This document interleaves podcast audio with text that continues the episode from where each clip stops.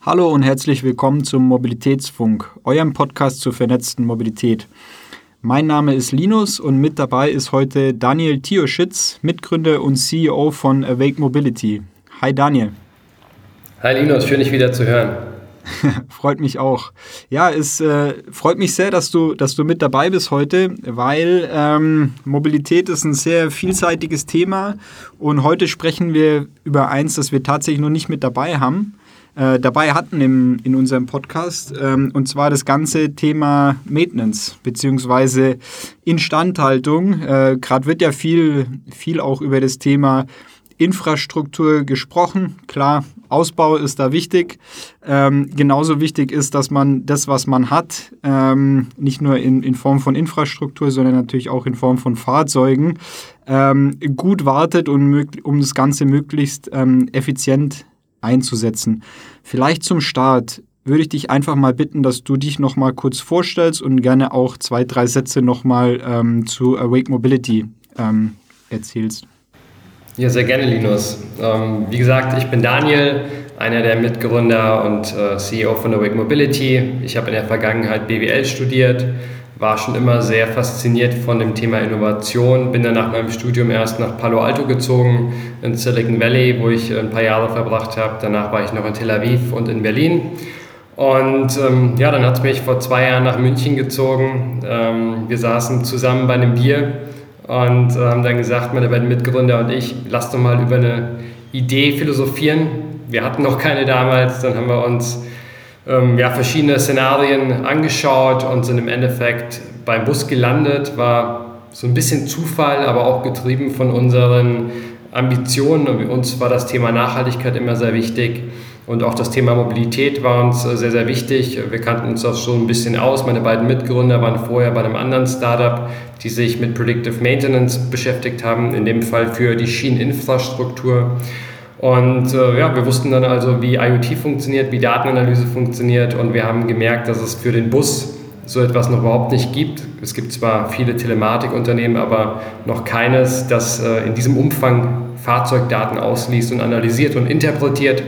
Und somit haben wir gesagt, das ist eine tolle Opportunität mit äh, einer großen Zukunft und somit haben wir Awake Mobility gegründet. Spannend, danke dir.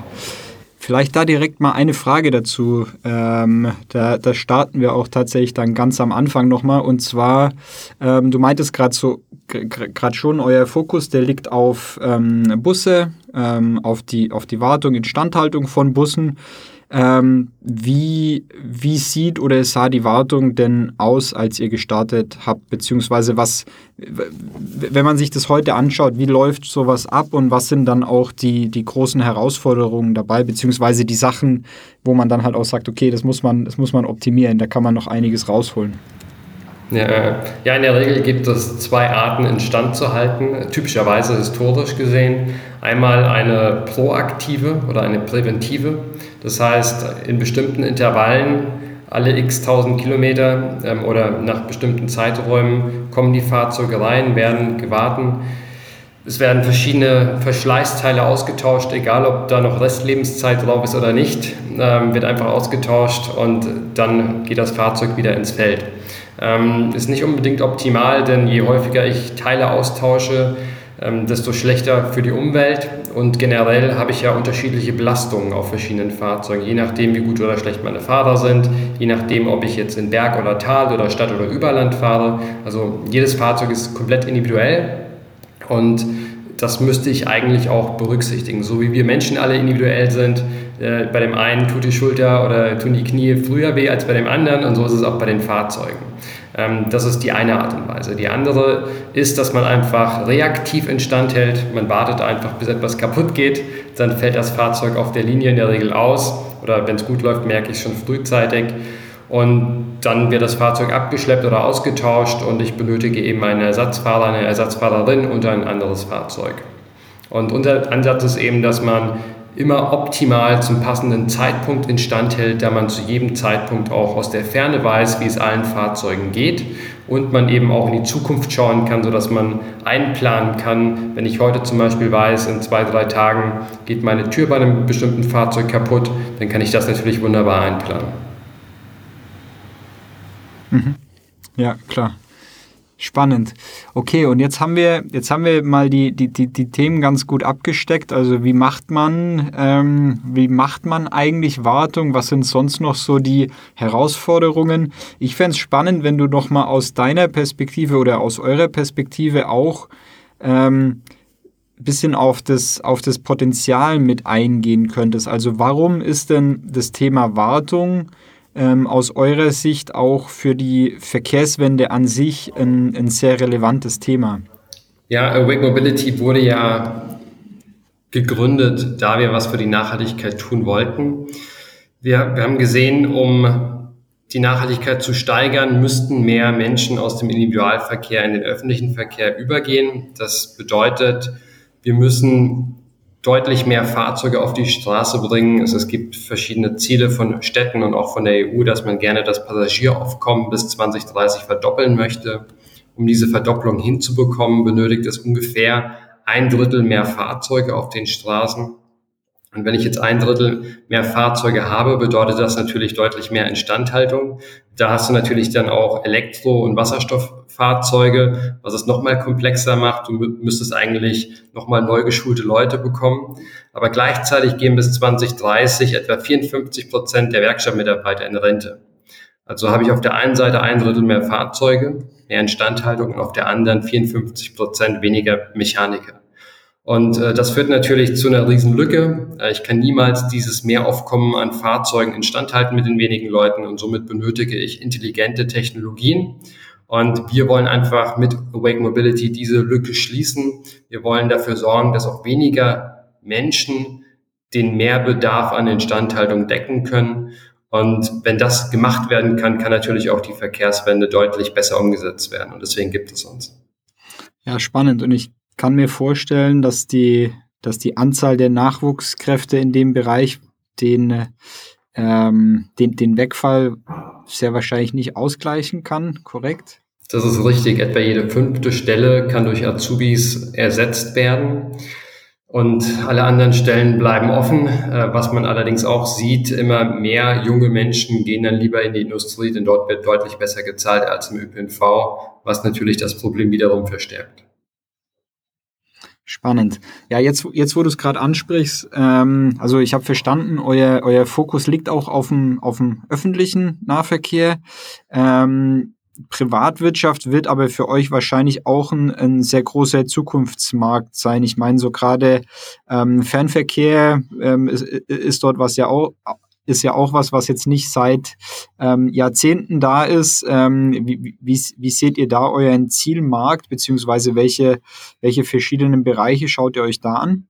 Ja, also generell ist es uns erstmal egal, ob ein Unternehmen kommunal oder privat ist. Wir unterscheiden eher zwischen Stadt, Überland und Fernverkehr. Jetzt hat man natürlich in der Stadt häufiger auch größere kommunale oder dann auch kleinere private, aber die sind für uns gleich zu betrachten. Genauso im Überlandverkehr, äh, da hat man dann auch wieder deutlich mehr private und im Fernverkehr so gut wie nur eigentlich äh, private, kleinere Verkehrsunternehmen. Aktuell schauen wir überwiegend auf Stadt und Überland, aber auch schon mehr und mehr in den Fernverkehr. Zum Beispiel sind die Flixbus-Gründer mit ihrem Vehikel auch in uns investiert. Äh, somit haben wir da auch schon seit einiger Zeit den Blick auf den Fernverkehr. Spannend.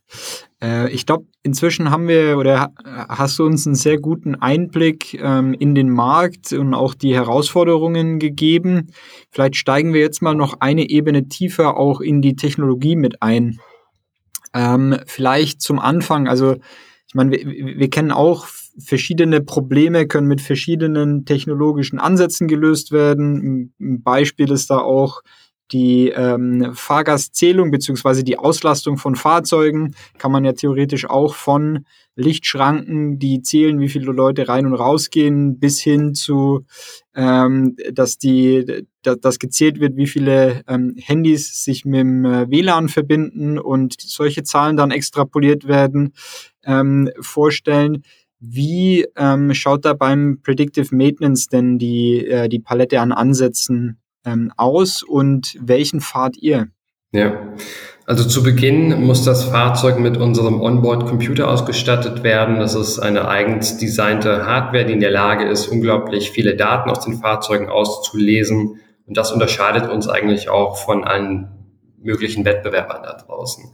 Wir haben eine Hardware entwickelt, die deutlich mehr Daten in der Breite auslesen kann, also viel, viel mehr Datenpunkte, weil wir an verschiedene Schnittstellen im Fahrzeug gehen. Ähm, Im Fahrzeug gibt es kein zentrales Nervensystem, so wie bei den Menschen, sondern verschiedene Nervensysteme, wenn man so möchte. Und damit verbinden wir uns. Das ist das eine. Und das andere ist, wir lesen eine unglaublich hohe Dichte an Daten aus. Ähm, es gibt Unternehmen, die lesen dann einen Datenpunkt zum Beispiel einmal die Minute oder alle 30 Sekunden aus. Wir sind da deutlich, deutlich häufiger, denn wir wollen schon die kleinsten Anomalien und Veränderungen in den Daten erkennen, was natürlich dann auch wichtig ist für die Vorhersage. All diese Daten, die werden dann über eine SIM-Karte an unsere Plattform geschickt. Dort haben wir dann die ganzen Algorithmen laufen und im Endeffekt gibt es ein Dashboard, wo dann unsere Empfehlungen angezeigt werden, wo dann auch Prozesse end-to-end -End abgearbeitet werden können. Das ist alles, was, was aus dem Fahrzeug kommt. Darüber hinaus haben wir auch eine Fahrermelde-App entwickelt. Es ist ja so, dass nicht überall Sensoren verfügbar sind in den Fahrzeugen. Angenommen, ich mhm. äh, habe in der Karosserie einen Kratzer, eine Haltestange ist los, ich habe einen Steinschlag, ich bin hängen geblieben mit meinem Spiegel. Diese Dinge und noch viele weitere können niemals durch Daten erfasst werden. Das kann aber sehr gut durch den Fahrer gemeldet werden. Und diese Verbindung haben wir dann auch ins Dashboard. Mhm. Mal eine Frage, weil du gerade schon meintest, dass euer Computer das dann ausliest. Ich kenne es aus der Werkstatt. So eine, eine, eine, Auslese ist ja auch ein Klassiker. Wenn man mit seinem Auto in die Werkstatt fährt, wird dort auch ein Computer ange, an, an, angesteckt. Ähm, ist es genau. auch was, was dann in der, im, im, in der Wartung heute so, so durchgeführt wird? Und ähm, wenn ja, was für, was für Probleme zieht das nach sich oder wie, äh, wie, wie wird sowas gehandelt? Ich kann es mir nicht wirklich vorstellen, wenn man eine, hundert, eine, eine hunderte von Fahrzeugen große Flotte hat, wie das dann äh, tatsächlich umgesetzt werden kann. Ja. Es ist in der Tat auch so bei den Bussen, wie du es eben angesprochen hast. Ähm, Werkstätten haben von den Herstellern Diagnosegeräte, die man dann anschließen kann, um den Fehlerspeicher der Fahrzeuge auszulesen, wenn das Fahrzeug lokal in der Werkstatt ist. Dann weiß man eben, wie es dem Fahrzeug zu diesem Zeitpunkt geht und kann das Fahrzeug dann eben auch reparieren. Allerdings kann man damit nicht aus der Ferne die, die Fehler auslesen und das führt zu großen Problemen denn ich muss das Fahrzeug immer reinholen, um das machen zu können. Und wenn der Fahrer allerdings in der Ferne auf einmal eine Rotmeldung im Display hat und dann in der Leitstelle anruft und sagt, aufgepasst, ich habe hier ein Problem, dann kann keiner das aus der Ferne wirklich beurteilen. Ähm, und das kann durch unsere Lösung sehr, sehr gut gemacht werden. Unsere Lösung ist auch mehrmarkenfähig, so dass wir auch nicht nur den Mercedes oder MAN, sondern auch andere Fahrzeugmarken aus der Ferne diagnostizieren können Darüber hinaus greifen wir, wie gesagt, noch hochauflösende Sensorwerte ab, um über die Fehlercodes hinaus noch Aussagen treffen zu können zu verschiedenen ähm, ja, Verschleißmerkmalen und so weiter. Mhm. Okay, ja, das ist, äh, ist wirklich spannend. Und wie schaut denn das ganze Thema dann aus der Perspektive ähm, gerade auch, äh, ja, sag mal, Flottenmanagement, Kommunikation und so weiter aus? Gibt es da Herausforderungen, die man auch mit ähm, durch, ja, sag mal, digitaleren und automatisierteren ähm, Ablauf dann auch äh, verbessern kann? Also heute ist es ja so, dass die Leute sich entweder mit äh, Zettel und Stift oder auch übers Telefon oder persönlich dann auch austauschen das ist auch sehr, sehr fehleranfällig. Ähm, zum Beispiel schreibt der Fahrer heute auf Papier, welche Probleme das Fahrzeug hat und dann gibt er diesen Zettel ab. Der wird dann am nächsten Tag irgendwann digitalisiert und irgendwann erreicht es hoffentlich die Werkstatt. Allerdings weiß der Fahrer dann niemals, ob es wirklich behoben wurde oder nicht. Wenn der Fahrer dann wieder ein, zwei Wochen später auf dem Fahrzeug sitzt und merkt, dass es immer noch so, dann ist er Verständnis, also nachvollziehbarerweise auch ein bisschen genervt und denkt sich ja beim nächsten Mal muss ich es dann nicht nochmal machen, es wird ohnehin nicht berücksichtigt. Durch unsere Lösung, weil wir ja auch eine Melde-App haben, ähm, wissen die Fahrer dann zum Beispiel immer, in welchem Abarbeitungsstatus gerade ein bestimmter Vorfall ist.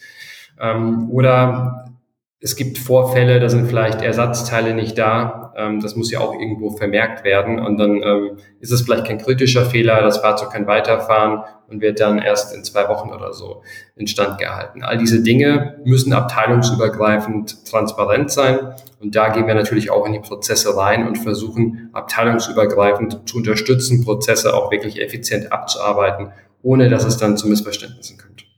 Mhm. Okay, spannend.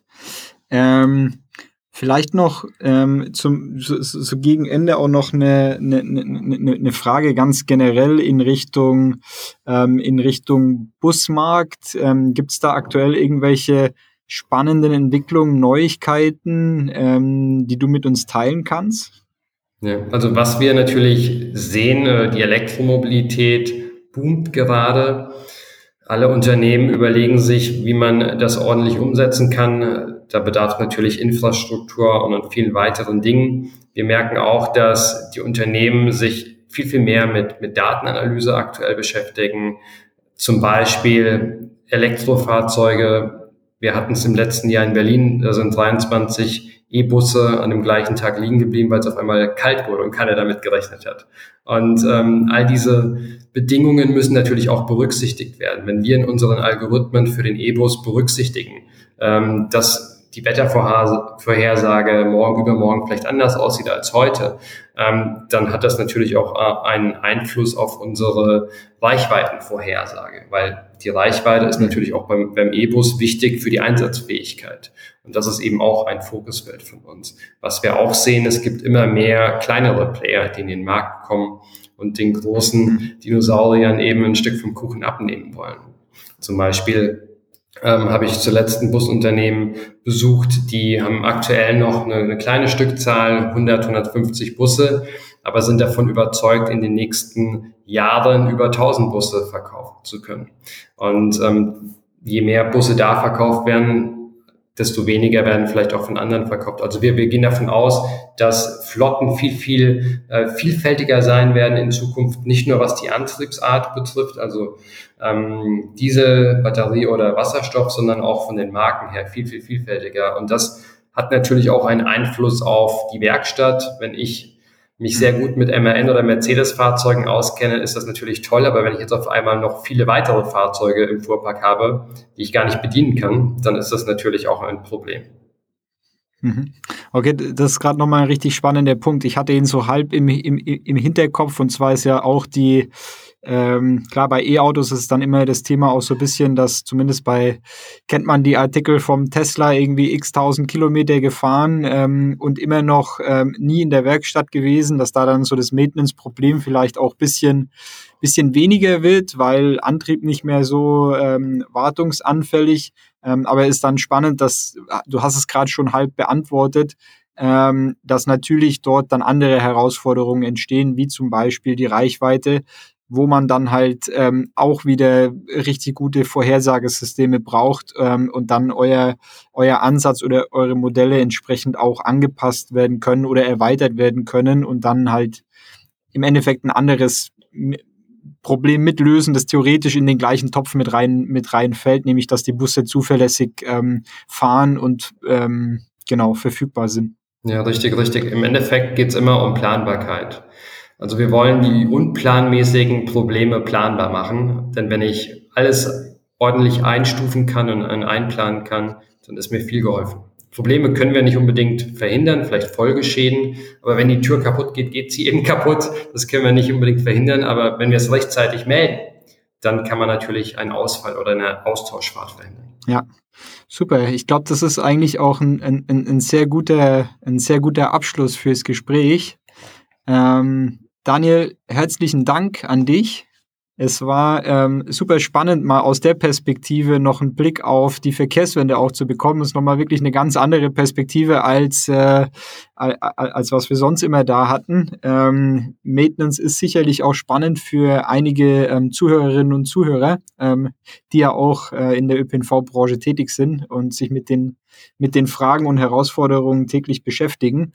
Ähm, wir packen auf jeden Fall ähm, deinen Kontakt auch mal mit in die, in die Show Notes ähm, und eure Homepage, ähm, dass man sich da dann auch noch mal zu Awake Mobility ein ähm, bisschen besser informieren kann, eure Ansätze, beziehungsweise euch dann auch einfach kontaktieren kann, ähm, wenn das Thema weiter spannend ist. Genau, danke dir, Daniel. Ich danke dir, Linus. Bis bald. Genau. Damit kommen wir dann zum Ende. Ähm, unseren Podcast findet ihr wie immer auf äh, mobilitätsfunk.de oder der Podcast-App eurer Wahl. Wir freuen uns natürlich auch äh, über Feedback, Ideen oder Fragen. Schreibt uns einfach an mail.vesputi.com. Noch der Hinweis, wir haben einen Newsletter, in dem wir monatlich einmal über die aktuellen Entwicklungen im Markt berichten. Da, könnt ihr, dafür könnt ihr euch auch unter vesputi.com ähm, eintragen und den Newsletter abonnieren. Ciao und bis zum nächsten Mal.